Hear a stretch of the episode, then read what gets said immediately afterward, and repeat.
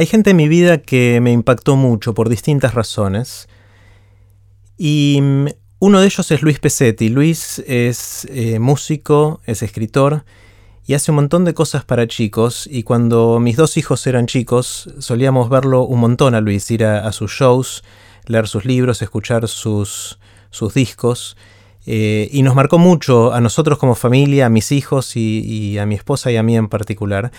Em, y me encantó conversar con él. Hoy conversamos largo con Luis, fuimos primero a almorzar y después conversamos grabando la conversación.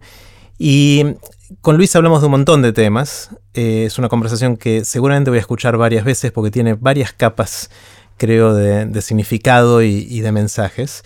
Dividí la conversación en tres partes para que la saboreen de a una o todo junto. Y mm, antes de empezar y dejarlos con Luis, les cuento qué es todo esto.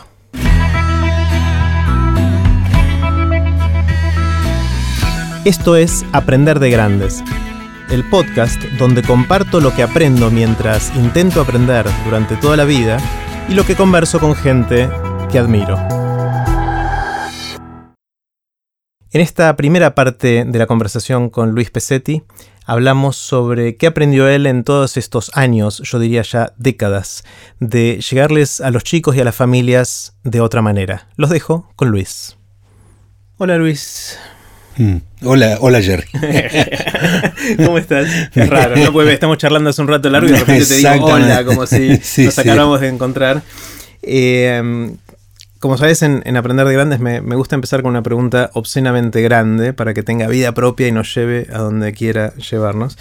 Y lo que me gustaría en tu caso, y me, interesa mucho porque quiero aprender mucho de, de vos en esto, es, dado que hace tantos años venís interactuando con chicos, a través de la música, del humor, de las historias.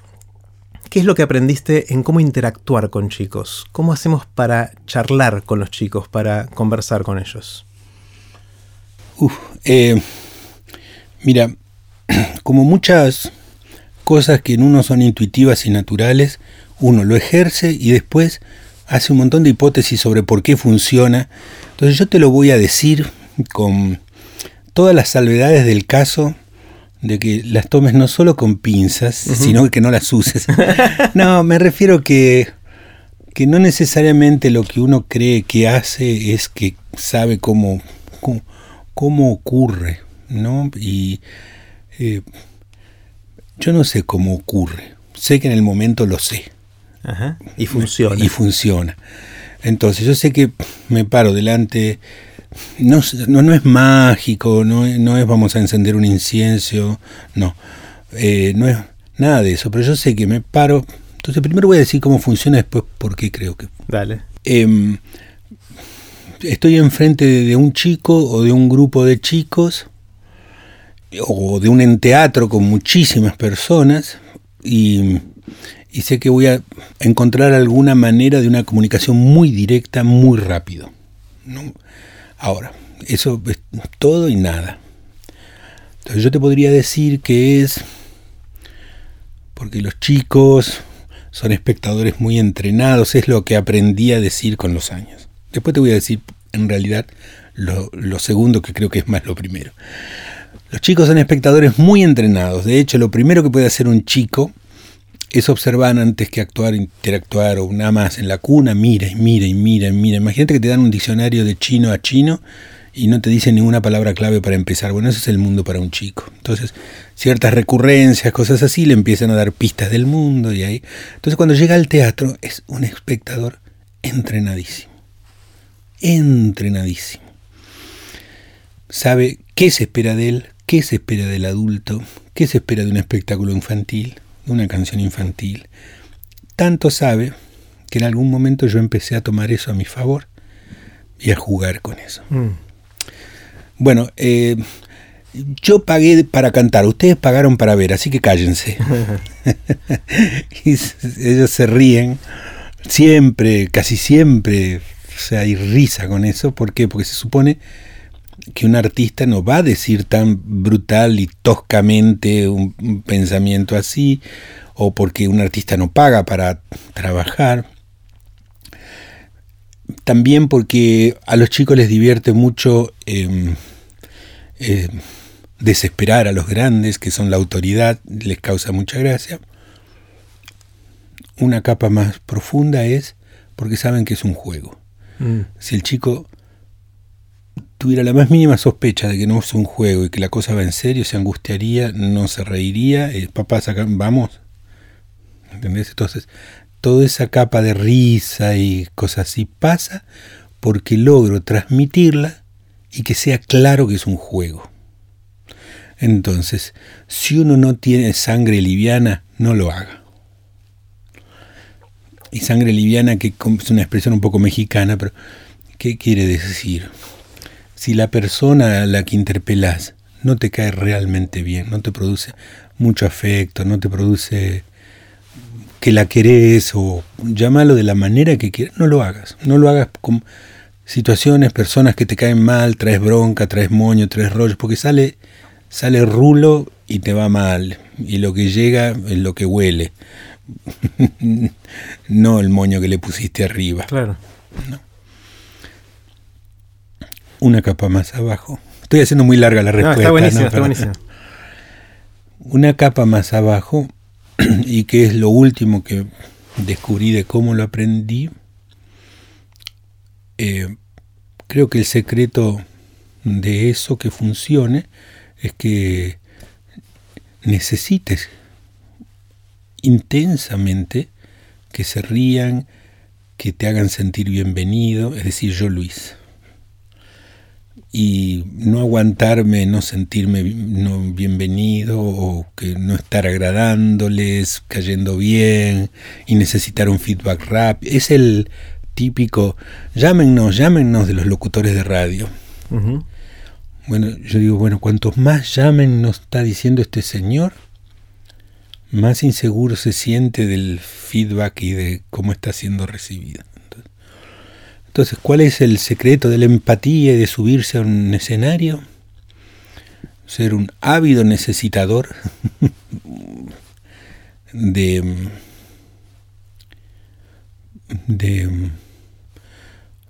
em, caer bien, ser bien recibido y que te inviten a jugar y que quieran jugar con vos rápido, pero que lo necesites hondamente. Entonces tus antenas y la empatía, que es un gran invento de la evolución, funcionan a pleno. Mis dos hijos que ahora tienen 18 y 15 años eh, crecieron con, tu música, con tus shows, con tus CDs que los teníamos en, el auto. Primero era, teníamos una, un pasador de CDs con uno solo, después vino este de que tenía cinco, eran los cinco tuyos en algún momento. Eh, y ellos se sabían de memoria todas las letras y poneme este, poneme el otro. Hay algo de magia que, tiene, eh, tienen tus canciones y tus chistes y, lo que haces con los chicos, que muy poca gente lo logra. Eh, más allá de estas capas que mencionabas recién, eh, hay algo de desfachatez o de reírse de situaciones, que, causa gracia a los chicos, pero también a los padres que son cómplices de todo eso, ¿no? O sea, es, eh, ¿cómo es toda esa ecuación? ¿Cómo funciona todo eso? Otra, otra vez voy a dar un curso sobre cómo mentir, sobre cómo uno logra las cosas.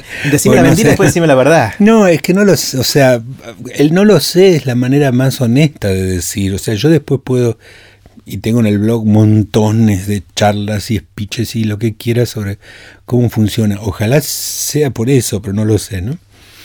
Em, lo de la desfachatez y todo. Yo quería que los chicos se rían. Yo quería que mis alumnos se rían. Y, pero ya de chico yo quería que mis amigos se rían. ¿Por qué? Porque, no sé, yo quería que se rían. Entonces, eh, ¿y qué otra respuesta tiene? No lo sé. Entonces, yo puedo argumentar un poco más de que, que a los chicos eh, hay una manera más pedagógica de dirigir, sí que es muy, muy, muy buena y, muy necesaria y la escuela tiene que tener eso, que es ofrecer herramientas técnicas para enseñar bla, bla, bla, bla, bla, bla, bla. Y hay otra manera que es eh, devolverles la imagen de sí mismo, tal como se los veo, tal como se ve una situación. Entonces yo digo que hago humor no infantil, sino sobre la convivencia en familia.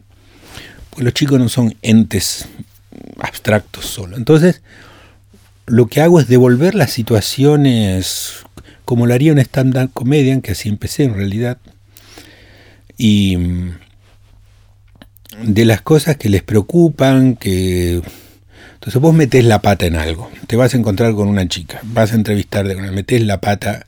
Yo, ahí está, ahí voy. El otro día quería entrevistar a una socióloga muy conocida que había escrito un trabajo para UNICEF. Esto fue hace una semana. Le escribí y le dije, porque me interesa su trabajo en infancia, su respuesta. Yo no trabajo sobre, infancia. Ridículo mío. Bueno, me puse a investigar más cómo, sobre qué trabaja esta señora. Entonces ya tenía más claro, hablé por teléfono. Mónica, me llamo Marcela. Uh.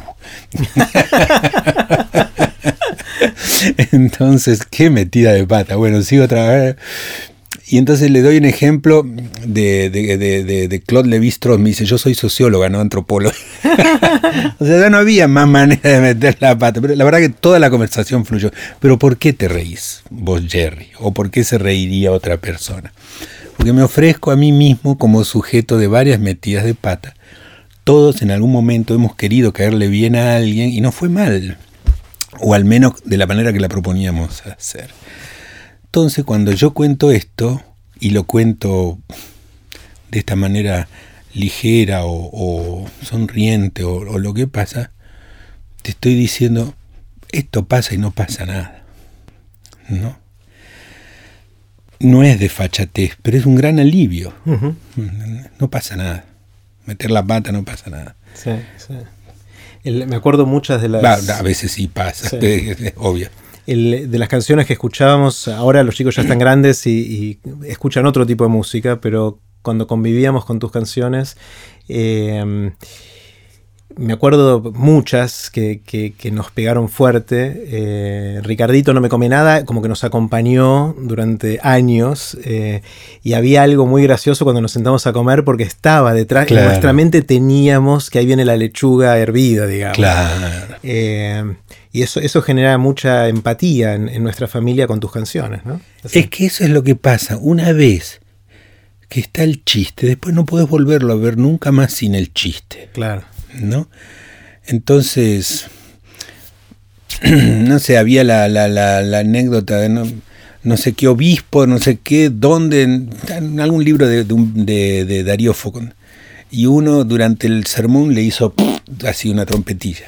¿no? Bueno, no podés verlo nunca más al obispo sin escuchar la trompetilla debajo de su sermón. ¿no? ¿A qué voy? Una vez yo doy un show y viste que yo juego mucho a veces. Ahora ya se hizo tan conocido que lo quito, pero qué público de porquería, qué público de porquería. Ta, ta, ta, ¿no? Entonces me cuentan unos que van a la casa, la nena de 5 años no se dormía, había quedado muy excitada después del show, qué sé yo, y el papá hacía algo, la mamá hacía algo, y dale, dormir, hasta que definitivamente un momento yo, basta, te dormís. Y la nena se sienta de rodillas, o sea, se pone de rodillas en la cama, cruza los brazos y los mira a los papás y les dice, qué público es Buenísimo. Introyectó, como quiera llamarlo. Y la última, yo tengo una vez, eh, me toca ser varón, demostrarles quién soy, me toca eh, eh, vencer, aplastarlo, su sangre caliente, beber, o sea, sobre todo los tópicos del ser varón. Y una vez me escribe uno desde México, un tipo, me dice, mira, ayer era la época de lluvias en México, desde las 3 de la tarde en adelante llueve mucho. Dice, ayer fuimos al supermercado con mi mujer y cuando salimos se había se habían soltado así, una lluvia de aquellas y mi mujer con todas las bolsas en la puerta del super me dice, eh, córrete a buscar el carro. Y entonces yo fui corriendo y cantaba para mis adentro. Me toca hacerlo. Ah, genera como un lenguaje que le pone nombre a cosas que vivimos todos los días. Y una foto, hoy justo en, el almuerzo antes de esto, eh, hablábamos, y una foto más grande, porque finalmente es una foto en la que sos vecino de un barrio donde pasan estas cosas, ¿no? Claro, totalmente, totalmente. Cuando ves a, los chicos en tus audiencias o antes como maestro, em, y, ves los tiempos que van cambiando, ¿qué, sentís que pasó en las últimas décadas con los chicos? ¿Están iguales? Pues hay toda una, una crítica de si ahora no prestan atención, si prestan atención, si se ponen las pilas o no para hacer lo que tienen que hacer. Mira, ¿Qué, es lo que sentís? Siento que sí hay cambios, y, algunos cambios Pero, o sea, hay cambios en los chicos y hay cambios en el contexto que viven los chicos. Seguramente vos sos de Buenos Aires, ¿verdad? Yo soy de pueblo. Pero en tu infancia vos habrás podido salir a la vereda. Sí, total. Iba a jugar al fútbol a la, calle. Y tus papás no estaban atrás. No. Hoy tus chicos son grandes, pero suponte que tus chicos tuvieran ahora siete años. ¿Los dejás dar la vuelta a la cuadra solo? Ni loco. Bueno, entonces no cambió la infancia. Entonces cambiaron las condiciones urbanas y muchas cosas, ¿no? Junto con ello, entonces, por, y por una parte. Por otro lado, lo que en literatura se llama el horizonte de expectativas. Vos antes si te aburrías, te aburrías. ¿Y cuál era tu horizonte de expectativa? Y que el reloj vaya más rápido. Bueno, la radio no iba a tener ningún programa infantil para vos, la tele no iba a tener ningún programa infantil. Hoy tu horizonte de expectativa, el de tus hijos, incluye por lo menos tres canales de entretenimiento simultáneos, mínimo. Tele, eh, eh, teléfono y en el teléfono algo de fotos, algo de redes eh, o, redes de, texto. Todas conviviendo. Entonces eso hace que tu, tu, tu, tu, hambre de estímulos sea más grande, ¿no? Eso, eso cambió. Pero eso nos pasa a los grandes también. O sea, ¿Cuánto tiempo pasamos sin revisar si llegó un mensajito? todos nos cambió eso. Pojo, el bajista de mi banda, dice que ahora los chicos se bancan menos estudiar, porque enseguida se bancan menos la frustración. ¿no? Eso sí creo que hay que estar atentos y eso sí, como cuidado con eso, porque siempre el entretenimiento va a ser de una adrenalina mucho más, o sea, el premio para tu cabeza va a ser mucho más grande y más fácil como espectador que como hacedor.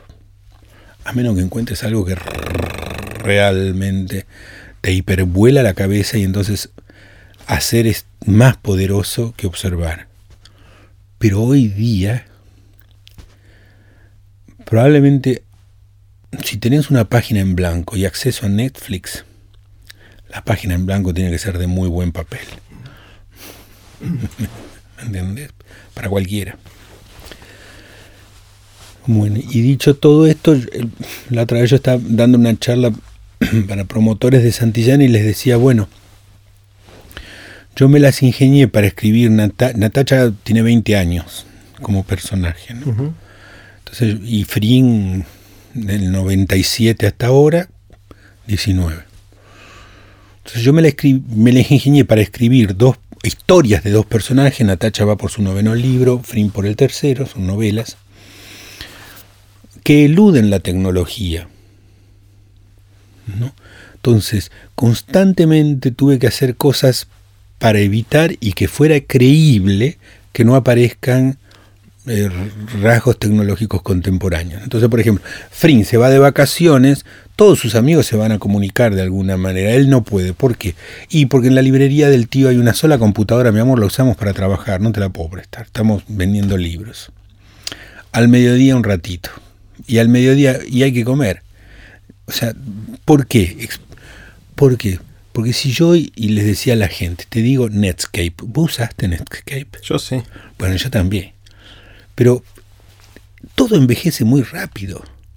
Hace, cuando escribí el último Natacha, hace 3, 4 años, yo dudaba, pongo Facebook, no puse, menos mal que no puse Facebook. Porque ya no va con los chicos, ya no está Exactamente. Ahora tendría que poner Instagram a lo mejor. el tiempo de vida de estas cosas es cada vez más corto. Exactamente. O lo adopta otra franja etaria y los chicos dicen, ah, entonces yo no. Entonces yo aspiro a que mis libros, mis novelas, tengan una vigencia de más años. entonces, bueno, ¿qué cambió todo esto? Cambió, ¿no? Hay que, hay que esquivar los cascotes y pero como una estrategia de largo plazo en mi caso, ¿no? ¿Cómo pensás, Luis, el, tema de las escuelas? ¿no? Está todo el debate de hacia dónde tienen que ir las escuelas, qué es lo que necesitan los chicos para el futuro. ¿Por dónde ves que, van las necesidades? Mm. Eh, para mí en relación a, o sea, opinar es de las cosas más fáciles y gratis. Sí, hagámoslo, para eso Exactamente. Entonces, bueno, qué sé yo, para mí la, escuela tiene, los maestros tienen que tener más autonomía profesional. Eso implica por parte del maestro mucho más compromiso profesional también, ¿no? Pero si vos ves la, la, la, profesión docente está muy intervenida por lo que es la currícula, por lo que es la inspectora, por lo que es la directora, por lo que son las comisiones de padre y todo. Entonces nadie trabaja así salvo el docente. Es como tener a, un suegro, una suegra cuando te vas a acostar con tu mujer. ¿Te fijaste, te fijaste, te fijaste? O sea, no, pero el docente sí. Ahora, también hay que ser eh, muy activo como profesional, por decirlo bonito, para buscar autonomía profesional, pero el docente tiene que serlo.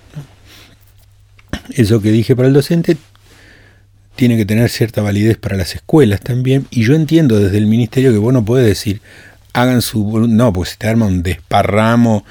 nosotros en nuestra comunidad votamos y nos parece que lo importante es decir que Dios existe, pero de 6 a 9. No, no, no, no, no, no, no. Tenemos que tener unos parámetros que garanticen, bla, bla. Entonces, entonces, pero ¿a dónde creo que va la escuela? O creo. Bueno, si la escuela no actualiza algunas cosas, va a que la escuela sea más parecida al que da una green card, pero no la que da la información que sirve para manejarse en el mundo. Hmm. green card es el permiso de trabajo en Estados Unidos. Ahora, lo que te hace ser eficaz para laburar en Estados Unidos, no sé si es la green card o lo que te enseñaron ahí, o lo que aprendes en la calle o en otros lados. Yo siempre comparo al niño con el inmigrante, como una metáfora que para mí hace muy transparente muchas cosas. Entonces, si vos a los chicos los ves como inmigrante que aspiran a acceder a nuestra sociedad, les decís cuáles son las tablas de la ley, les decís la constitución y les decís las reglas ideales de tu país. Pero eso no son los chicos. O sea, los, chicos no son aspirantes, los chicos son los que te van a salvar la posta. O sea, enseñale cómo funciona el auto de verdad. No cualquier regla de tránsito, pero enseñale de verdad cómo funciona el auto. Porque más vale que él sea lo más rápido posible, lo más eficaz posible. Se, entiende entonces que quizás fui elocuente, pero no fui claro. Uno puede convencer sin haber sido claro. Claro, nada. Pero lo que quiero decir es que la escuela tiene que alejarse de cierto, ciertos ideales y acercarse más a, a cosas operativas, de cómo, cómo se maneja, qué sé yo, matemáticas, lengua, el análisis estructural de la oración, ¿a quién le sirve? ¿Quién escribió? ¿Quién aprendió a escribir? ¿Quién va a escribir? ¿Quién habla? ¿Quién ordena su pensamiento así? Nadie. Nadie nunca. Salvo que seas escritor y termines haciendo eso. No, ni, siquiera. ni, siquiera, ni siquiera. Si sos escritor y, y, pasás por ahí, lo más probable es que se te seque el higo, ¿no? Salvo que hagas análisis y, estructural. Que son dos personas en el mundo, con lo cual. Claro, exactamente. Mm. Entonces, a quien se le haya ocurrido eso, que eso es necesario, que eso es el aprendizaje, no. ¿Y que sí? Comunicar. En el caso de la lengua, es que aprendan a hablar, a escribir, a contar. Claro, de la manera más, primero, eficaz en la relación de yo quiero contar esto y lo transmito bien a estas personas. Y después quiero contar otras cosas, quiero contarlas de distinta manera. Lo que pasa es que estamos hablando muy genéricamente, ¿no? Y dicho así puede sonar a, ah, mirá, estos acá creativos desde Buenos Aires diciendo cosas piolas. No, pero mm, hay un, un profesor, eh, Marco de Lepiane, en San Martín de los Andes, que da ejemplo, dice, bueno, aprender la lengua como se aprende a ir en bicicleta, ¿no? Te subís, pedaleás, usás, no, no, no partís de, bueno, estos son los pedales, la ley de gravedad, eh, el equilibrio, el oído interno, medio, o sea, aprender haciendo de alguna manera. Es... En parte, y, con, un, con un sentido de significado completamente, de sentido y significado completamente apegado. Otra de las cosas que mencionas más allá de la metáfora de los inmigrantes que, me llama mucho la atención es esta idea de empatía y de identidad. En, los chicos. Contame un poquito qué, es lo que pensás alrededor de esto y, cómo lo usás en la interacción con los chicos. A ver, de, identidad quiere decir, ¿cómo lo usan en relación con los chicos? Que si yo a los chicos les hago las canciones o los juegos o los shows que vos conoces, se van a reír mucho porque sienten que es un lenguaje común, en un estilo común, que implica, o sea, que lo reconocen muy propio, que implica algo muy de mucha alegría y mucho juego y mucho movimiento, pero tiene algunos momentos de bajada también, eh, que lo reconocen como muy natural, ¿no? Natural aun cuando es nuevo. Y identidad quiere decir que sea sea lo que sea que hagas, en televisión, en libros o lo que sea, el que lo recibe no, no, no, no sienta que lo convierte en un actor, no un espectador. Yo creo haberlo logrado con un libro que se llama Unidos contra Drácula. ¿no? Son todos textos, textos sueltos, no queda bien que uno hable de uno mismo, pero fue lo que me vino por parte de un crítico de España, ¿no? que decía, es un libro que dan ganas de, leerlo con un cuaderno y un lápiz al lado y enseguida ponerse a hacer eso. Ah, yo también puedo hacerlo y te lo pones a mm. hacer. Ah, yo también puedo hacerlo y te lo pones a hacer. Bueno, eso es para mí el ideal de lo que tiene que provocar un, libro. Ese, eso es la identidad, eso es en el sentido de cuando es, ah, eso era escribir, yo puedo hacerlo. Una vez las preguntas, me estoy saltando varios, es eh, qué libro te habían cambiado. Sí. La vida exagerada de Martín Romaña, de Bryce Echenique, a mí me cambió mucho. ¿Por qué? Porque yo dije, ah, esto es escribir una novela en este lenguaje. Pero si este escribe como a mí me gusta conversar. Encontraste un poquito tu voz en eso. Exactamente, ¿no? No es así, después te das cuenta que ese truco de la facilidad está, o bueno, o, cronopios y famas. Ah, esto, esto es buenísimo. Cronopios y famas, esto es escribir. Sí, a mí también me gusta hacer eso. Y te lo pones a hacer. Claro. Necesitas encontrar algo en lo que te veas reflejado para decir ese soy yo. O sea, es difícil encontrar tu identidad en el vacío de alguna manera, ¿no? No, sí, claro, no, en el vacío no. Lo que no sé si decir si ese soy yo si ese quiero ser o está buenísimo ser eso, eh, che, dale, empecemos ya, es como todo eso, ¿no? O sea, como dijo una nena que estaba escuchando el, uno de los discos del show, dijo, papá, ¿puedo ir ahí? estaba señalando el disco, digamos. señalando, los parlantes. Eso es, o sea, cuando vos encontrás tu, ah. tu eso como quieras llamarlo, tu propia voz, tu esencia, tu que puedes que es una combinación de lo que vos sos con dónde te gustaría estar, como dije en el almuerzo, que es una combinación de patria con tierra prometida, vos qué decís, ahí quiero estar. Claro. Che, ¿cuándo empieza esto? Ayer, yo ya. Claro. Luis, ¿tomamos un poquito de agua? Dale. Así terminó la primera parte de la conversación con Luis Pesetti. Puse los links relevantes en aprenderdegrandes.com barra Luis. En la próxima parte que viene a continuación, Luis hace una propuesta muy concreta para los maestros y profesores para que lleven a sus aulas. No se la pierdan. Recuerden que pueden suscribirse para no perderse ningún episodio de Aprender de Grandes en aprenderdegrandes.com. Los espero en el próximo episodio de Aprender de Grandes, cuando les cuente lo que aprendo en mis intentos por seguir aprendiendo durante toda la vida y en las conversaciones que tengo con gente que admiro. Chau.